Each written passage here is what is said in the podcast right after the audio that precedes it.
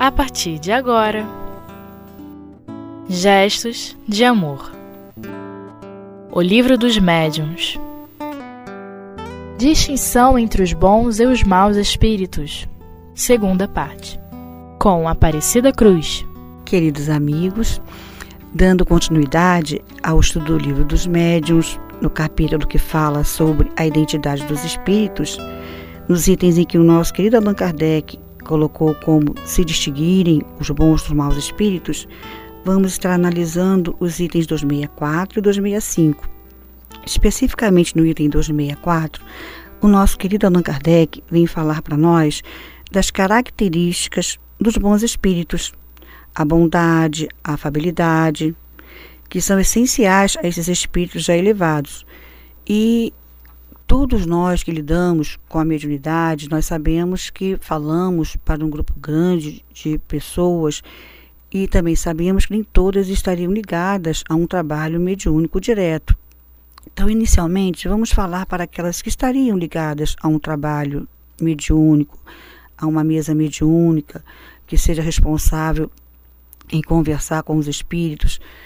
Nós vamos dizer assim: sabemos o quanto muitas vezes, numa reunião mediúnica, é, dentro do trabalho que seria só para espíritos que vêm numa situação de sofrimento, há esporadicamente casos em que vem um espírito como se fosse o protetor da casa ou como se fosse um amigo espiritual daquela família e às vezes o diretor do trabalho se impressiona mas se o trabalho é só para espíritos sofredores o que estaria vendo não é nós diríamos assim, há ocasiões, e nós vamos ver no próprio livro dos médiuns isso, encontramos também com o nosso querido Leão Denis no capítulo 10, quando fala sobre a formação dos grupos, que há ocasiões em que muitas vezes, em sessões como essa, vem um bom espírito falar alguma coisa sobre aquela família, sobre aquele fato em si, a situação que está acontecendo.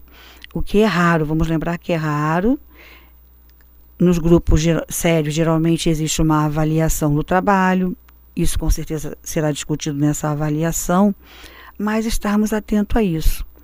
Falando de uma forma geral para aqueles que não têm o hábito de estarem trabalhando junto a uma mesa mediúnica, não são médiums no sentido de estarem usando a mediunidade para atender a espíritos, socorrer a espíritos. Todos nós, enfim, dentro da casa espírita, no nosso dia a dia é, como Kardec coloca aqui, qualquer situação, qualquer sentimento contrário à caridade denota ausência de superioridade. Que sentimentos seriam esses? Imposição de ideias, palavras mais rudes, mais assim difíceis, duras.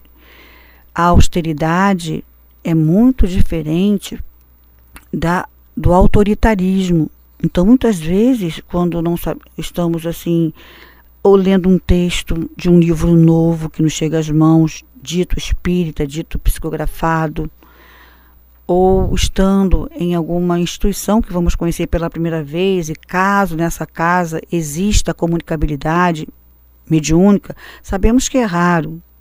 Isso, muito, muito poucas casas têm a possibilidade de haver uma comunicação mediúnica de público e se essa mensagem, o texto que estamos analisando, percebermos qualquer traço desse autoritarismo, alguma palavra, às vezes, que passa despercebida, que não tenha a ver com respeito ao outro, com a benignidade, com o estímulo ao bem, é para que nós paremos e venhamos a refletir. E dentro desse pensamento, dentro dessa ideia, nós diríamos assim: é, se eu estou, se eu estou nessa casa, se eu pertenço a essa casa, a nossa responsabilidade de não deixar passar em branco algo que a gente perceba. Porque apesar de não ser o tema específico do 264, mas trazendo para o nosso dia a dia, para a nossa vida prática, qualquer coisa assim que eu perceba, não dá para nós que estamos dentro da doutrina espírita e passando por momentos onde, graças a Deus, muitos grupos novos estão surgindo, é bem verdade, mas dentro do estudo não dá para ficarmos omissos quando percebemos que alguma mensagem, não é, é venha a, a ferir, ferir esses traços de uma mensagem de um espírito superior. E esse superior, quando Kardec coloca aqui para todos nós, vamos lembrar que é superior à média de nós humanos, não é aquele espírito superior, não é que seria quase que puro, na envergadura de uma Teresa d'Ávila, de um Paulo de Tarso, sabia ser muito difícil estarem junto às casas espíritas. Eles são superiores à média de nós que estamos no corpo físico ou desencarnados e temos ainda muitas rusgas, muitas dificuldades nossas, não é mesmo? Então, dentro dessa ideia, nós, em nossa casa espírita, se somos vinculados a uma casa espírita, temos que estar atento às mensagens recebidas, seja de público, muitas vezes até a expositores que são convidados nós precisamos também observar que um expositor, quando chega a uma casa espírita, ele não fala sozinho. Aprendemos isso, temos bastante esclarecimento para isso. Ele nunca vai estar falando sozinho. Vai estar sempre sob a inspiração da, da, dos patronos espirituais da casa, do próprio espírito que o conduz nessa tarefa da divulgação doutrinária. E se esse companheiro ou essa companheira, independente, não é mesmo, é, vem dentro do seu estudo trazer opiniões próprias ou trazer certas é, temas hiláricos que é, há diferença entre aquele é, aquela palavra ou aquele vamos usar até a expressão não é aquele humor sadio que até de alguma forma auxilia a melhor compreensão de um tema que está sendo de, desenvolvido daquela palavra que às vezes quer se levar ao público a, a, a, a uma coisa hilárica, mas que não tem muito a ver. E que, como aprendemos lá com Kardec, quando ele fala sobre, no, no livro dos médios, no seu, no seu item 3, quando fala do método, os espíritas esclarecidos, não é? É aquele que estuda, que está constantemente se atualizando, constantemente é, aprofundando os seus estudos, nós vamos saber separar. E não é só a questão de saber separar a nível do raciocínio, da razão. É também percebermos a vibração, percebermos o quanto é, a vibração desse companheiro, está, o que está sendo levada ao público. Isso tudo nós teríamos, estaríamos, estaria dentro dessa análise de distinguir-se os bons dos maus espíritos. Quem se quem seria o espírito que estaria inspirando, não é? Um expositor que leva, e aqui nós falamos com muito cuidado, com muito cuidado mesmo, que nós precisamos separar não é? as coisas. Há expositores que é, praticamente todo o seu estudo é levado às pessoas rirem, rirem, rirem todo o tempo. E nós pensamos assim: sabemos que uma reunião pública, uma reunião de estudos, há um socorro espiritual. Existe todo um trabalho da espiritualidade, todo um socorro àqueles que ali estão presentes, encarnados e desencarnados. E se numa palestra de 30, vamos dizer assim, conhecemos muitas casas espíritas que o estudo dura somente 30 minutos. Sabemos que isso varia de uma casa para outra. Mas naqueles 30 minutos, o tempo todo o público ri, que ambiência a espiritualidade vai estar encontrando para fazer esse trabalho? Vamos dizer assim. Não é? há momentos de mais seriedade e há momentos, claro, que pode ser momentos mais leves, mas precisamos estar atento é, a esse processo. E quanto a nós mesmos, precisamos também estar atento dentro dos nossos trabalhos, dentro da própria casa espírita, na nossa vida profissional como um todo também, a, as ideias que nos chegam. Nós estamos vivendo um momento que muitas ideias no mundo inteiro sendo, estão sendo trazidas muitas ideias novas, muitos conceitos novos, muitas experiências é, a nível filosófico. Há muito cada vez mais aqui no Brasil nós temos a oportunidade de ver programas onde são discutidas muitas ideias, programas de debates, onde muitas ideias são trazidas em torno de comportamentos, em torno em todos os sentidos, nos mais diversos assuntos, nos mais diversos assuntos.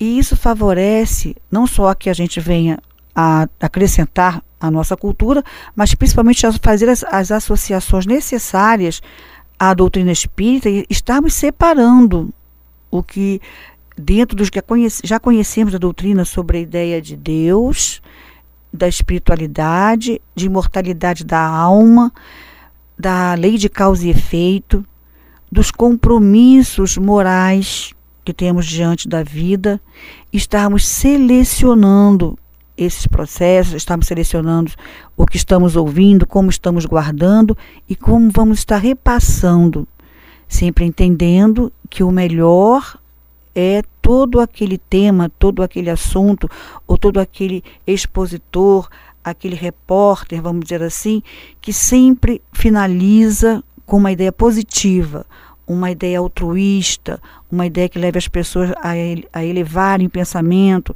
a despertar bons sentimentos em todos aqueles que o cercam, que irão ouvi-lo, que irão estar participando da sua ideia, de, de, é, dividindo a sua ideia. Nós vamos encerrando por aqui, mais tarde continuaremos.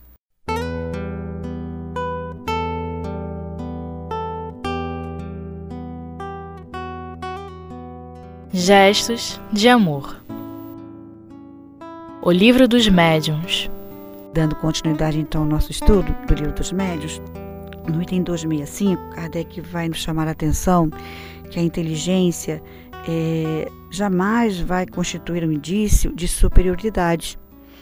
E nós temos assim o hábito, temos o hábito de quando ouvimos um coração, alguma pessoa que começa às vezes a fazer um estudo e vem trazendo informações muito precisas, é, mostrando o fruto do seu estudo, e a pessoa tendo assim não só a facilidade de expor, mas também trazendo as ideias de uma forma é, é bem inteligentes, fazendo é, associações no dia a dia bastante inteligentes também, é, nos prende, claro que vai nos prender, mas a nível de estudos e a nível para o nosso próprio progresso, estarmos atentos, precisamos assim associar essa inteligência toda aos sentimentos, as intenções e lembrarmos que vimos lá no livro dos Espíritos que os Espíritos sempre vão progredir. O progresso real acontece em duas, em duas, por duas vias, não é? É a inteligência e a parte moral. Então, só a inteligência, o espírito chegar a uma mesa mediúnica e mostrar muito a sua inteligência, e sabemos, segundo o relato de nosso querido Allan Kardec, os livros do nosso Leon Denis, livros atuais que falam sobre o trato da desobsessão. E aqui nós vamos citar o livro Diálogo com as Sombras, um livro riquíssimo do nosso muito querido e saudoso Hermínio Miranda, quando ele vai analisar os tipos de espíritos que vão ser atendidos numa mesa mediúnica, ele vai nos dizer que os espíritos inteligentes são aqueles mais difíceis de se travar o diálogo, que dentro da inteligência deles juntando ao magnetismo que eles trazem, muitas vezes é, o doutrinador ou o diretor, quem estiver dialogando com esse espírito, muitas vezes na pretensão, na pretensão de achar que pode se sobrepor a esse espírito, porque esse diretor ou esse doutrinador, dialogador, como chamarmos, é, às vezes se coloca na, no seguinte raciocínio: eu estou sob a proteção da direção espiritual da casa que eu trabalho. E está mesmo, ele está, não tenhamos a menor dúvida disso. Mas se ele, como pessoa, se vê nessa posição, acha que essa própria espiritualidade daria todo o apoio a ele para ele desafiar um espírito inteligente, ele se equivoca. Que ele também, como doutrinador, ele deve ter a humildade de perceber até onde ele deve ir com o diálogo com aquele espírito, dialogar, até onde vai a sua capacidade de manter um diálogo com aquele espírito sem sair de uma sintonia superior. Vamos citar um fato acontecido em nossa casa espírita, em que aconteceu numa reunião mediúnica. No, no caso, aquela época, a direção era através da incorporação, o nosso altivo, o diretor de nossa casa incorporado com o diretor espiritual, avisou ao grupo que receberia-se naquela, naquele momento um espírito muito inteligente. e ele apontou o doutrinador que deveria dialogar com aquele espírito e que todo o restante do grupo, todo o restante do grupo ficasse em prece, ajudando, apoiando ao companheiro que ia dialogar com aquele espírito. E assim foi feito. Nosso companheiro altivo senta-se à mesa mediúnica, incorpora-se o espírito e começa o diálogo, e o grupo todo em prece. O espírito é muito inteligente, desses espíritos que conduzem não é, alguns grupos na espiritualidade, ele foi, de uma certa forma, trazendo informações que deixaram o companheiro, que estava responsável pelo diálogo, um pouco inseguro. Ele se sentiu inseguro e, vamos dizer assim, não é? Humano, como um ser humano, ele acaba, é, vamos, vamos, vamos usar a expressão, não é? Se entregando, dizendo, é, usou essa expressão para o espírito. É difícil para mim aceitar que eu não tenho resposta para te dar. E quando ele fala assim, ele expressou, ele deixou sair de si um sentimento de falibilidade, de se sentir é, inferior, que ele não era inferior àquele outro espírito, claro que não era, no sentido de estar ali para ajudá-lo. E o espírito automaticamente se incorpora do médium. Na avaliação foi colocado que doutor Erma coloca, colocou ao médium, olha, você esqueceu da oração. Você esqueceu de orar e pedir né, ajuda aos seus benfeitores espirituais. Veja bem, foi um fato num grupo foi um fato específico dentro de um grupo que nós trouxemos como exemplo para colocar a inteligência não é sinal de elevação moral. Então precisamos estar muito atentos, não é?